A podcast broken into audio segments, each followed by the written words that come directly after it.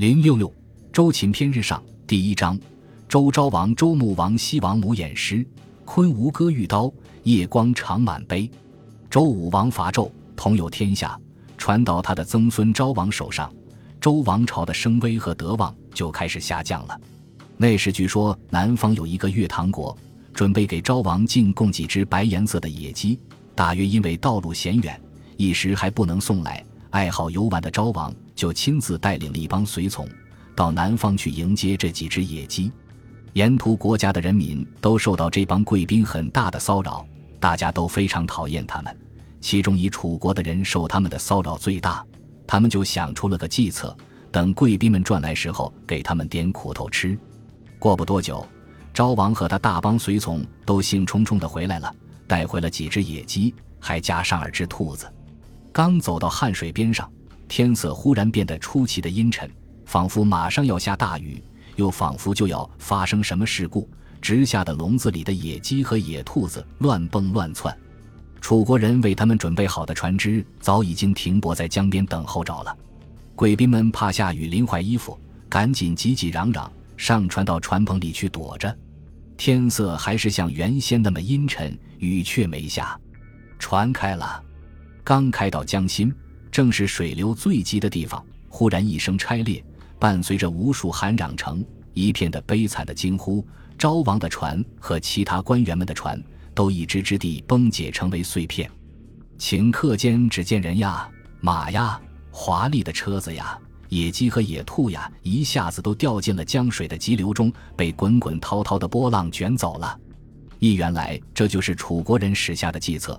把用胶粘好的船只奉献给昭王和他的随从，船开到中流，凝固的胶溶解成了液体，于是就发生了这场惨剧。昭王的马车夫辛于弥是个长手臂、力气极大的勇士，在江流里拼命地浮游着，终于寻觅到了他的早已淹得半死不活的主人。他一手加持着昭王，一手掀排着水浪，横渡过了汉水，登上江岸一看，嗨！可怜一团高兴的昭王，已经翻着白眼，在他的怀里死得直将江底了。新于弥忠心为主，后来得到封侯的恩赏。昭王被扛抬回去，因为是上圈套淹死的，讲起来丢脸，连讣文也没有发，就悄悄装进棺材埋掉了事。昭王死了，他的儿子满即位，就是有名的周穆王，比他的父亲还喜欢玩耍作乐呵，到处巡游。那时，从西方极远的国度来了一个变戏法的人，叫做华人。这人本领很大，能够跳进火里去不伤毫发，站在半空中不掉下来，能把一座城市从东方搬到西方，又能毫无阻挡的穿墙进壁等等。穆王几乎把他看成是天神下凡，招待他是无微不至的周到。可是这个古怪的华人，对于穆王用来款待他的华丽的卧室呀。精美的摇转呀，音乐呀，美女呀，等等，一点也不感到满意。他认为这些东西都太卑陋了。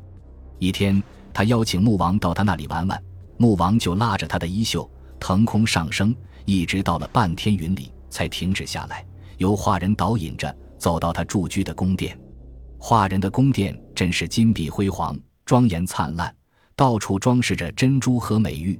穆王在这里享受的招待。不管是眼睛里看的、耳朵里听的、嘴里尝的，都不是人间所有。低下头再看看下面自己的宫殿，那寒碜的样子，简直就像堆着一些烂泥块和烂木头。后来画人又请穆王再到一处，不见别的东西，只看见各种各样美丽的光影和色彩，把眼睛都炫耀花了；又听见各种各样悦耳动听的音乐，把心思都震荡的迷乱了。穆王不敢久留。请求画人带他回去。画人用手把木王一推，木王就从半空中坠落下来，一下子就醒了。张开眼睛一看，原来还好端端地坐在别殿上，左右的侍从都是刚才见过的那些人。案上刚斟的酒还没澄清，才端上的菜肴也还正在冒着热气。穆王问左右的人：“刚才他自己究竟到哪里去了？”左右的人回说：“并没到哪里去，只不过打了一个迷糊。”旁边坐着的画人也说：“我和王上只是去神游了遭，实际上身体哪里动呢？”这一来便惹得穆王油性大发，心想：神游都这么有趣，真到各处去游玩一下子，那不知道更要有趣多少倍呢。于是连国事也不管了，人民也不顾了，决心要驾着他那八匹骏马拉的车子去周游天下。穆王这八匹骏马来历可是不凡。他们是那有名的武者造父从夸父山上得来的野马，经过驯养以后献给穆王的。这些野马原是武王伐纣定了天下，散放在华山及夸父山的战马的后代子孙，所以在野性中还保留着祖先的英武气概。造父不但善于驾马，还善于养马，八匹骏马都是他一手调养出来的。他们的名字是华流、绿耳、赤骥、白犀。徐黄、余辉、道理、山子，有的书上更给他们起上了八个完全不同的美妙的名字，说他们有的奔跑起来能足不见土，有的则比飞鸟还快，有的一个晚上能跑万里，有的背上还生有翅膀，能在天空飞行等等，把他们更加神奇化了。造父把八匹骏马献给周穆王以后，周穆王就叫人把这些马在东海岛的龙川附近养着，那里有一种草。名叫龙雏，普通马吃了这种草，一天都渴望跑一千里，骏马就更不消说了。古语说：“一株龙雏化为龙驹”，就是指东海岛的这种神奇的草而言的。造父的这套驾车的本领，原来是从他的老师泰斗那里学来的。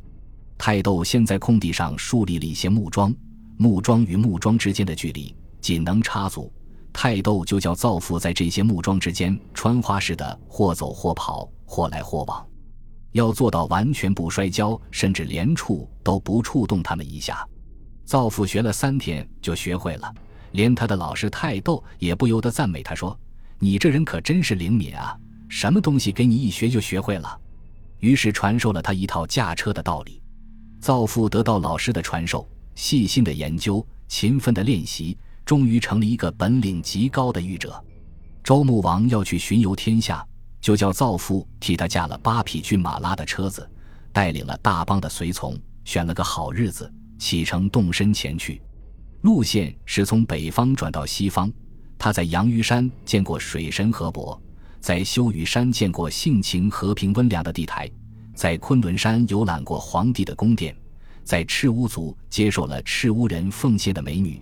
在黑水封上了殷勤接待他的长臂国人等，然后八匹骏马拉的车子载着他一直驰向大地的西极，到了太阳进去的燕子山，见到了他平时思慕已久的西王母。甲子这天是个大好日子，周穆王在西王母之邦做客，手里拿了白色的龟、黑色的璧去献给西王母，还献上一些彩色的丝带，西王母都恭恭敬敬地拜受下来了。第二天是乙丑。日子也很好，穆王就借西王母的瑶池设下筵宴，款待这位西方的至高无上的女王。本来是蓬发、戴胜、豹尾、虎齿，充满着野蛮之气的怪神西王母，在自从义去向他请求不死药以来的这一千多年当中，也逐渐进步，变得相当文雅而有礼貌了。酒席宴前，他居然为主人唱了一支不用乐器伴奏的歌，那歌道。白云高高悬在天上，山林的面影自然显现出来。你我相去，道理悠远，更阻隔着重重的河山。愿你身体健康，常年不死，将来还有再来的一天。做主人的穆王高兴起来，也唱歌答道：“我回到东方的国土，并把诸夏好好的治理。等到万民都平均了，我又可以再来见你。要不了三年的时光，又将回到你的郊野。”燕罢，穆王便驾着车子登上燕姿山的山顶。燕姿山是太阳落坡的山，这座山又名燕姿，和西海州岛上一个叫做燕姿的神完全同名。这燕姿神是人的脸、鸟的身子，耳朵上挂两条青蛇，足下踩两条红蛇，形貌和北方海神于强、东方海神于霄都差不多。或者这神原本是山神，后来才去做了海神的吧。且说穆王登上燕子山，便叫人在山上树立了一块大石碑，石碑上简单刻写着他见西王母的事迹，题额上刻了几个大字，叫做“西王母之山”。石碑的两旁又种了几棵槐树，穆王也亲自直插拥土，种了一棵，作为他们友谊的纪念。临到分别的时候，西王母更忧伤地赋了一首诗，表示他对周穆王的惜别和期望。那诗道：“自从我来到西方，就住在西方的旷野，老虎、豹子和我同群，鸟鸭喜鹊与我共处。我守着这一方土地而不迁移，因为我是华夏古地的女儿。只可怜我的那些善良的人民呀，他们又将和你分别，不能跟着你去。”乐师们吹奏起笙簧，心魂在音乐里翻翔。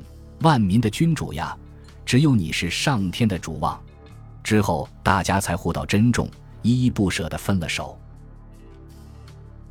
本集播放完毕，感谢您的收听，喜欢请订阅加关注，主页有更多精彩内容。